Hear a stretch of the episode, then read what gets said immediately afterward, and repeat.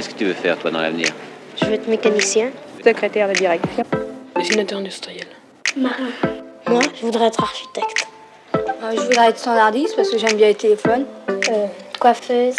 J'aimerais être caméraman. Hôtesse de l'air. Euh, historien. J'aurais être cuisinier parce que la cuisine ça me plaît. Comme ça on est sûr de manger à sa faim. Puis c'est un métier qui fera jamais faillite. Moi j'ai pas une idée fixe. Il y a des métiers qui me plaisent mais j'arrive pas à trouver mon métier. Dernière étape de la découverte des métiers du cœur de la ville de Figeac. Après avoir traversé la place Vival, je me rends place Bartal, dans l'épicerie fine des Cordeliers, l'un des commerces les plus anciens de la ville. Dès la vitrine, le décor est planté. Elle nous parle d'une autre époque. Café, thé, chocolat, vin, spiritueux, crèmerie, confiserie, épices. C'est une boutique chargée d'histoire, aux mille merveilles, qui met en émoi nos papilles, tenue par Nathalie et Serge Duchâtel. Le mot épice au Moyen Âge désignait des produits rares venus d'Orient, tels que le sucre, le poivre, la cannelle, le gingembre, le clou de girofle. Il désignait aussi les dragées, les confitures, les fruits confits. Ces produits étaient fort recherchés, parce qu'on leur attribuait toutes sortes de vertus médicales, et on les servait à la fin du repas pour réveiller l'appétit ou stimuler la digestion. On appelait donc épiciers ceux qui vendaient ces produits, et comme ces friandises servaient autant de remèdes que de condiments, les épiciers furent longtemps associés aux apothicaires. Apothicaires et épiciers ne formaient alors qu'une seule et même corporation, et les membres de cette communauté ne vendaient qu'en gros, d'où le nom de grocery encore appliqué en Angleterre à ce commerce. En réalité, l'épicier de ce temps-là, au sens où nous l'entendons le plus souvent, c'était le régatier. Le régatier était le détaillant et l'épicier le marchand de gros. Le métier d'épicier est donc un métier ancestral et au fil du temps, la gamme de produits proposés s'est élargie pour inclure des denrées alimentaires de base ou des produits d'hygiène. Jusque dans les années 50, la majorité des produits alimentaires passaient par ce canal de distribution, mais le développement concomitant de la voiture et de la grande distribution a progressivement réduit la part que les épiciers traditionnels tenaient dans le commerce alimentaire. Aujourd'hui, nombre d'épiceries appartiennent à un réseau de franchisés. Les commerçants indépendants sont rares, à l'instar de Nathalie et Serge Duchâtel. Partez à la rencontre de ce couple de commerçants qui ne comptent pas leurs heures dans un des commerces emblématiques de la ville de Figeac, tout ça en écoutant des archives INA. Bonjour. Bonjour, vous allez bien? Bonjour. Oui. Est-ce que vous pouvez nous raconter euh, combien de- d'années le, le magasin est une, euh, une épicerie fine Alors, le nom Les Cordeliers, c'est depuis 45 ans, depuis 1979. Avant, c'était déjà une épicerie de quartier de qualité, mais qui s'appelait pas Les Cordeliers, parce que Les Cordeliers, c'est le notre prédécesseur qui est resté 36 ans a acheté la distillerie des Cordeliers qui, est rue des- qui était rue des Cordeliers, en prenant en même temps le magasin, qui était deux fois plus petit. Et il a fusionné les deux entreprises. Donc lui a distillé, faisait la liqueur des Cordeliers, qu'il a arrêté dix ans avant que- qu'on arrive, il a arrêté.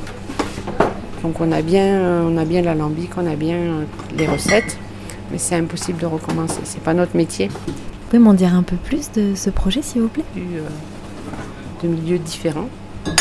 Moi, je suis issue de l'alimentaire, je suis pâtissier de métier. Et mon mari était alors dans le négoce de menuiserie. Donc il avait 30 personnes sous ses ordres et il gérait. euh. Et puis un jour, chacun m'a dit euh, ça suffit, on change de, de métier et on cherche quelque chose à faire tous les deux. Quelque chose où on, invest- on puisse s'investir tous les deux dans le travail. On n'a pas raté. Je dis pour nous deux, c'est un, un virage, euh, un virage dans la vie. hein. Euh, Elle était pâtissier, moi je gérais des, des centres de profit euh, pour Pimpé. J'avais euh, 30 personnes, donc c'était une autre planète. quoi. J'avais fait le tour du métier depuis plus de 20 ans. un changement de vie euh, total, donc euh, table rase du passé et recommencer quelque chose de professionnel avec déjà des âges un petit peu avancés. Donc quelque chose à faire à deux, mais vraiment à deux. Pas un, euh, le matin, un le soir, ou ait un investissement personnel de chacun à 100%. Et euh, vous avez fait cette reconversion à quel âge et vous avez changé de région? Alors moi pas tout à fait puisque je suis originaire du Lot-et-Garonne, donc on ne peut pas dire qu'on change vraiment de région. Mon mari oui, lui il est de Cambrai, il est du Nord. En fait on a On a visité 49 commerces dans le Grand Sud-Ouest. 49. en un an. Et euh, celui-là, ben, c'était le plus grand des hasards. On ne pensait pas du tout à ça. On pensait que c'était trop, trop gros, trop compliqué, trop. Et euh, on est passé devant parce qu'on visitait un, un autre commerce sur Verse, donc petit village, avec un multiservice. Et l'agence nous a dit écoutez, vous êtes là, euh, on a quelque chose à Figeac, Figeac, faut le voir. Donc on est arrivé avant eux pour manger en ville en attendant le rendez-vous. Et on est passé devant la boutique. On l'a regardé, on a fait Oh, qu'est-ce qu'elle est belle. Oh non, ça c'est pas pour nous, c'est trop beau. Et ben c'était celle-là. Pourquoi pourquoi trop, pourquoi trop beau et pourquoi Parce qu'on n'avait pas pensé euh, à quelque chose d'aussi raffiné et important. Et parce qu'il y a aussi euh, le contexte financier qui rentre en ligne de compte. Il fallait quand même pouvoir investir, euh, passer sur les chiffres. Et puis parce que parce qu'on était parti sur des mini multiservices. Donc ça veut vraiment rien à voir. Euh, donc si, euh, donc on est au cœur de Figeac, un cordelier. Donc tout le monde dit on va au cordelier pour acheter euh, soit des biscuits, soit le café, euh, soit le vin. C'est un peu la caverne d'Alibaba quand on rentre ici. C'est ce que nous disent nos clients. Notre euh, premier travail, c'est la qualité du produit, le conseil, et l'accompagnement client et l'échange. On- Donc on est une boutique euh, qui paraît supérieure et en fait qui n'est que humaine et que vraie. Vous m'aviez dit quand j'étais passée qu'il y avait un client, il vous avait dit que c'était, il avait une expression. Alors, il nous a dit que cette boutique, c'était son jouet club. On va généralement nous dire caverne d'Alibaba, mais lui, c'est son jouet club. Pourquoi? Je trouve ça magique, comme un magasin de jouets quand on est enfant. C'est magique parce qu'il y a un choix euh, relativement euh, étendu par rapport à la ville. On est sur euh, 1200 références sans souci qui vont changer au fil, euh, au fil des saisons. Donc on, nous compare gentiment à l'épicerie de Paris ou voilà. Donc on est le petit, petit cordelier de Figeac, mais grand et petit à la fois. C'est vrai qu'il y a quand même une part de magie dans cette boutique. Vous avez des gens qui viennent que pour se promener? En général, s'ils se promènent, ils vont rarement partir euh, sans avoir pris quelque chose parce que le plaisir, l'envie, la curiosité fait que, en général, si le client part sans rien, c'est parce qu'il est venu chercher une idée et on le reverra tôt ou tard. Il fait un repérage. Repérage, une promenade aussi, cinq minutes. Surtout, euh, comme c'est une boutique assez fréquentée, les clients habitués vont rentrer même s'ils ont besoin de rien, s'il n'y a personne, en nous disant Ah, la boutique, elle est à moi aujourd'hui. C'est joyeux humain. Et euh, il y a l'importance du commerce de proximité, du service rendu aux Figeacois. Exactement. On- On n'existerait pas si on n'avait pas le Figeacois comme client régulier. On a la chance d'exister parce que le Figeacois est un client fidèle. Et en fait, on retrouve chez nous toutes les générations. Et souvent, le Figeacois qui reçoit quelqu'un, famille ou ami, va venir chez les cordeliers faire une visite. On n'est pas un musée, on est vivant, mais c'est quand même la sortie euh, à faire. En général, c'est viens voir, je connais une boutique, il faut que tu vois. Parce que c'est beau, parce que c'est bon, parce qu'il y a un conseil, un accompagnement et une âme. Les, les gens le savent. Il y a une âme dans le magasin. Et on a des clients qui viennent de loin. hein. Oui, oui. Je pense que ça plaît. Nous, ça nous a plu en tout cas. C'est important euh, que ce soit pas un copier-coller comme certaines chaînes nationales. euh, que je veux pas discriminer. euh, Ça existe. euh, euh, mais voilà, nous, c'est la différence. Et euh, je pense que c'est important de cultiver la différence. Déjà pour le consommateur qui ne trouve pas la même chose partout, c'est important. C'est ce que vous aimez, le contact avec le client? Contact client, recherche produits, euh, déco vitrine, euh, découvrir les produits aussi, les bons produits, rencontrer les producteurs, échanger. Comment vous faites pour euh, à chaque fois vous renouveler? Il va y avoir les fournisseurs qui proposent des nouveaux produits. On va aller à Paris au salon de l'épicerie fine. Et après, on va avoir aussi de jolies histoires avec des clients qui ont acheté un produit quelque part ou qui l'ont acheté sur Internet et qui veulent l'avoir à Figeac. Donc le client s'occupe d'appeler le fournisseur qui nous rappelle, qui nous envoie des échantillons et on référence le produit, tout simplement. Toutes, les, idées sont bonnes et elles arrivent, euh, si on est ouvert, de partout.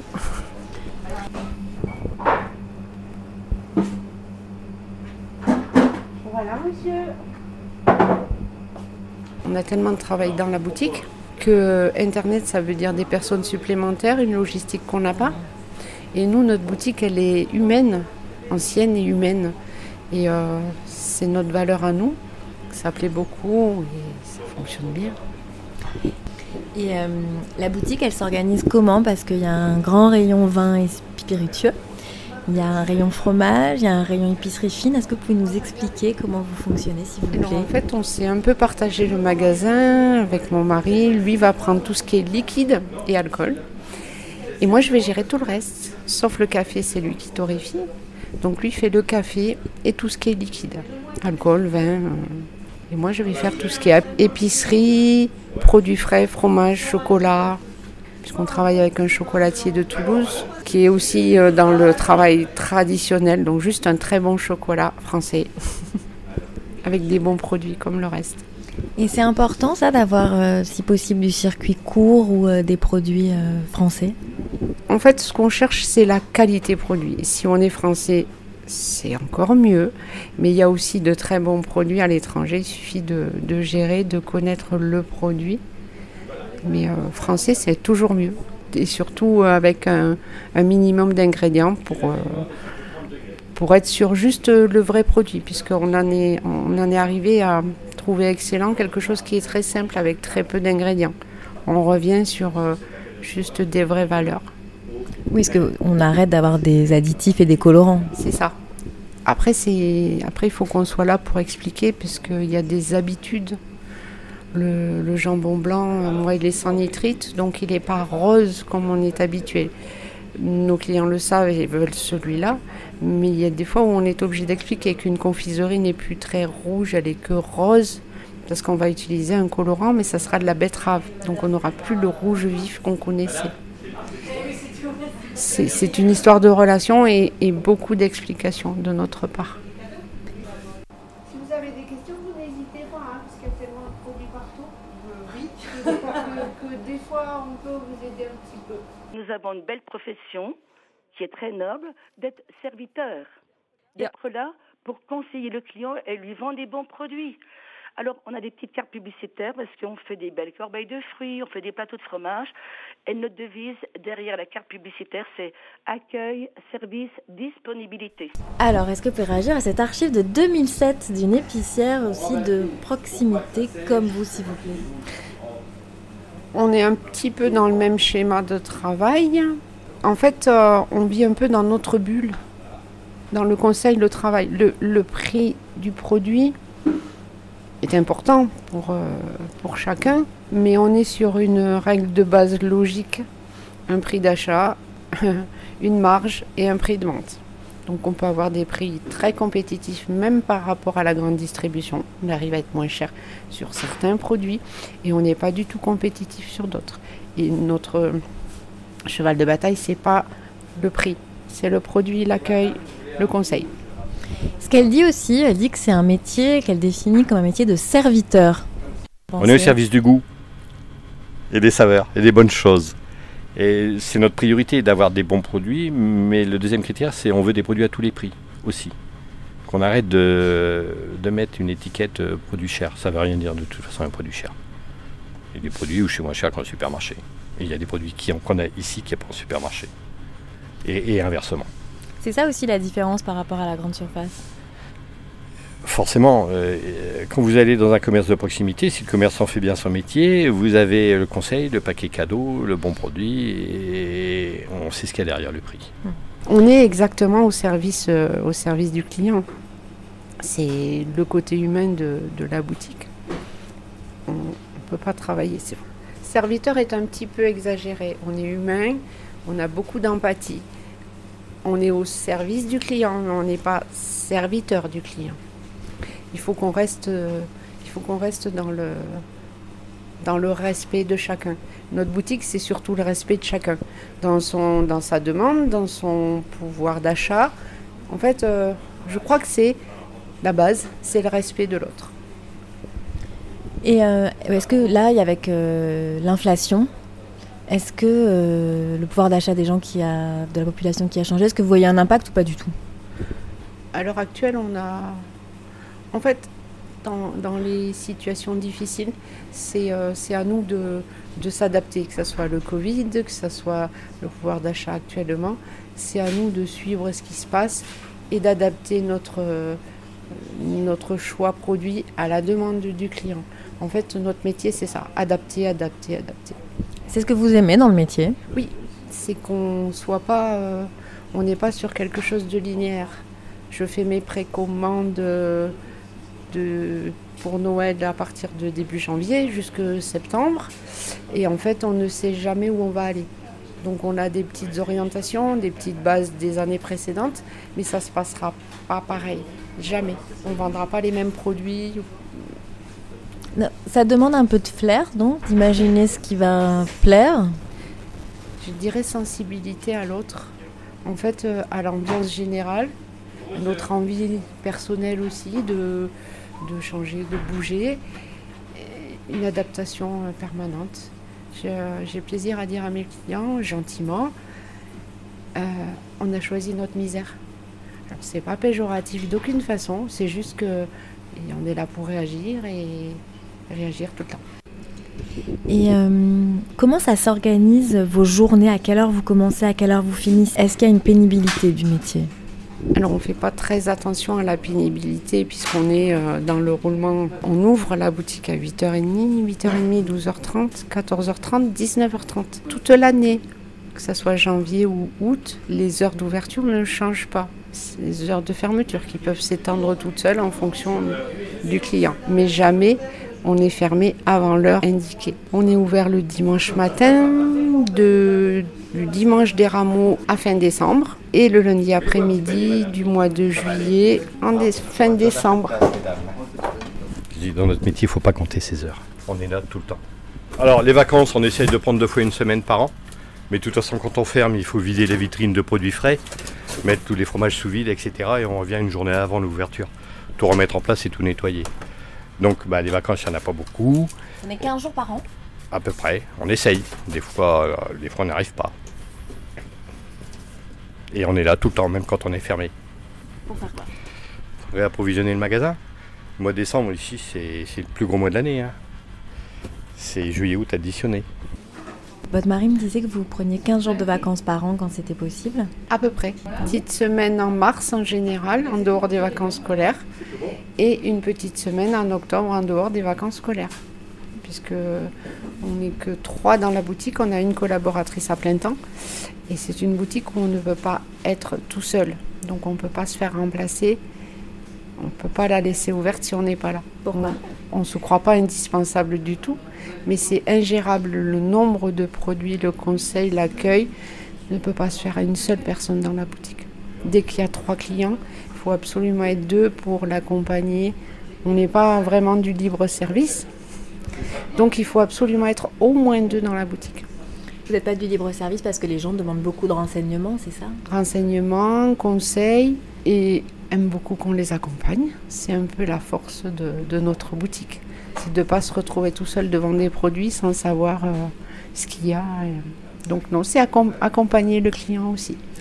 Et euh, est-ce que euh, le métier demande une bonne condition physique? Demande une excellente condition physique parce qu'on est sur du... euh, le magasin est ouvert euh, presque 6 jours sur 7. Et le jour où on est fermé, en général, on est aussi là pour faire avancer euh, la gestion, l'administratif, qui ne se fait pas tout seul. Torréfier, parce que c'est pas toujours évident de torréfier une boutique ouverte, on peut brûler notre café. Après, il faut déplacer les cartons, les ramener. On a un dépôt parce que les bouteilles ne sont pas stockées ici. Donc il faut ramener tout ce qu'on a vendu.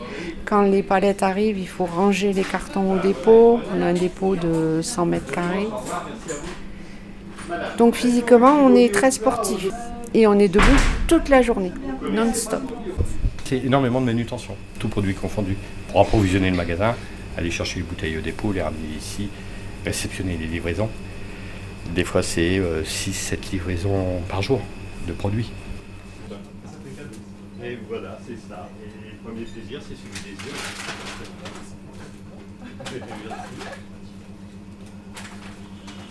S'il vous plaît. Ici, vous avez des sacs de café vert. D'accord? Ça, c'est du déca. Il y a différentes provenances. Il y a, il y a de l'Inde, il y a de l'Éthiopie, il y a du Brésil, il y a du Mexique. Voilà, différentes provenances de café. Ils arrivent donc en sac, euh, en toile de jute, des sacs de 70 kg de café vert. C'est vous qui les portez?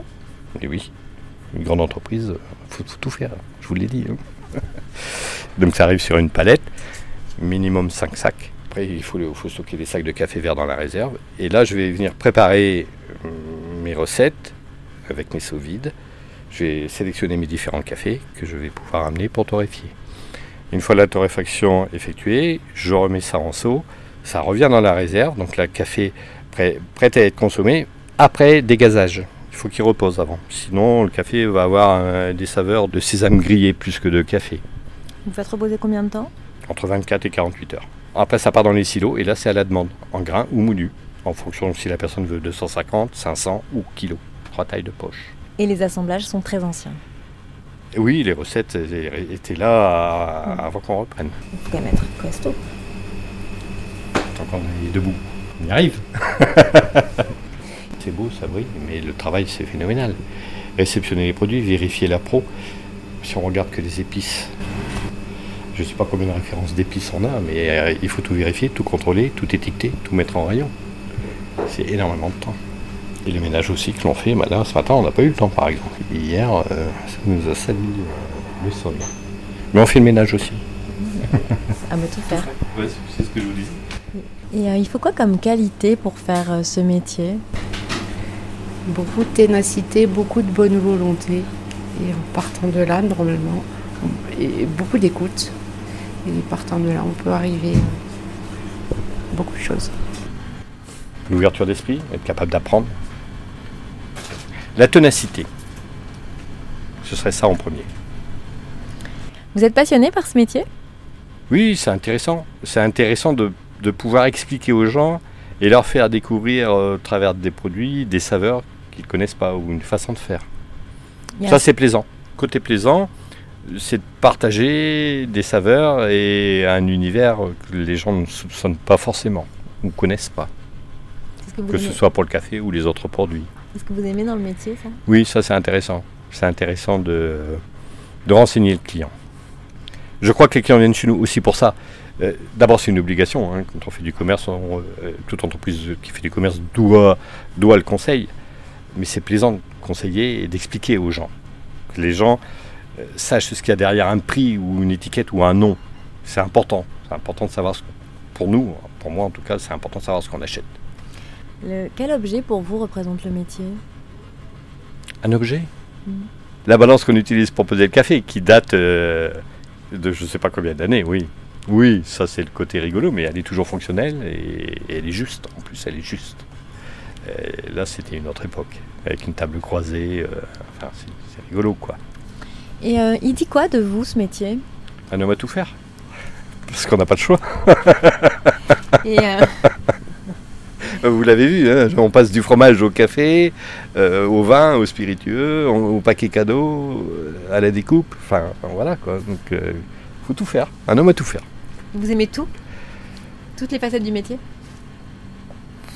Oui, oui, il n'y a pas forcément une tâche qui me déplaît plus qu'une autre. Euh, ce qui est parfois stressant, c'est la multitude de tâches à faire dans un temps donné. Et à un moment donné, on est obligé de prioriser aussi. Si vous deviez définir votre métier en un mot, vous diriez quoi? Un seul mot, ça suffirait pas. Je dirais prenant, il ne faut pas compter ses heures, et complexe. Pourquoi complexe? La multitude de produits, la multitude de références qu'on a. Qu'on n'est pas si nombreux que ça, parce qu'il ne faut pas compter son temps, et c'est vraiment un combat de tous les jours. On a 36 000 interlocuteurs. L'administratif, les factures. Nous, c'est une centaine de factures par mois, factures fournisseurs, à peu près. Donc, euh, on ne se rend pas compte. Le magasin brille, les produits sont en rayon. On essaie d'avoir le sourire du, du mieux que l'on peut. Mais derrière, c'est un investissement personnel énorme. Je ne parle pas du financier. C'est un gros investissement personnel. Il faut. Quand on reprend un commerce comme ça, on ne peut pas se rendre compte de tout, même si, que ce soit mon épouse ou moi, on baignait déjà dans le commerce et on n'a jamais compté nos heures. Il faut une part d'inconnu, insouciance quand même pas, parce qu'on a la tête sur les épaules, mais un petit peu de tout ça quand même. Et une fois qu'on a mis en route la machine, on ne peut pas faire demi-tour. Il faut aller au bout. Ne serait-ce que par respect pour la clientèle, déjà. Vous pensez que quand vous partirez à la retraite, l'épicerie sera reprise? J'espère, je le souhaite pour la ville, je le souhaite sincèrement. Pour la ville, pour les clients, mais, mais d'abord pour la ville. Parce que ça fait partie de l'histoire de la ville, parce que c'est les petits commerces comme les nôtres. Je ne suis pas le seul, mais les petits commerces indépendants, c'est ça qui attire le monde dans une ville. C'est ça qui fait que la ville est vivante. Vous enlevez les petits commerces indépendants, vous mettez une grosse zone commerciale à l'extérieur de la ville, et euh, la ville se meurt. Et la population change aussi. Vous êtes épanoui? Ouais, je pense. Et j'espère juste qu'on trouvera quelqu'un capable de reprendre le commerce après. Mais là, il n'en est pas question, vous partez pas tout de suite à la retraite. Non, on n'a pas l'âge encore. Merci beaucoup pour votre Avec temps. plaisir. Merci, à bientôt. À bientôt. Au revoir. Allez, je vous libère.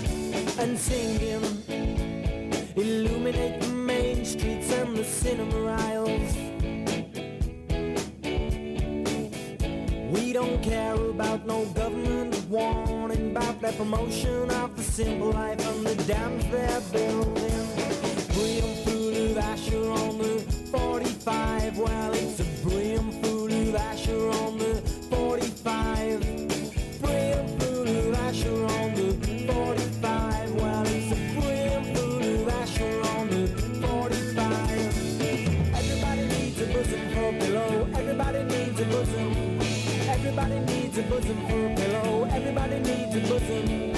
Everybody needs a bosom for a pillow. Everybody needs a bosom. Mine's on the 45.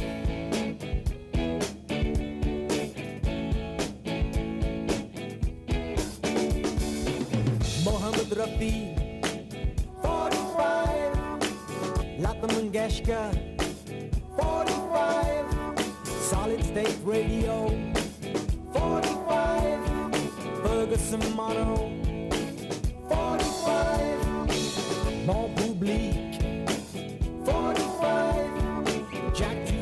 the bowling boogie, the heavy hitters and the chi chi music, all in your radio.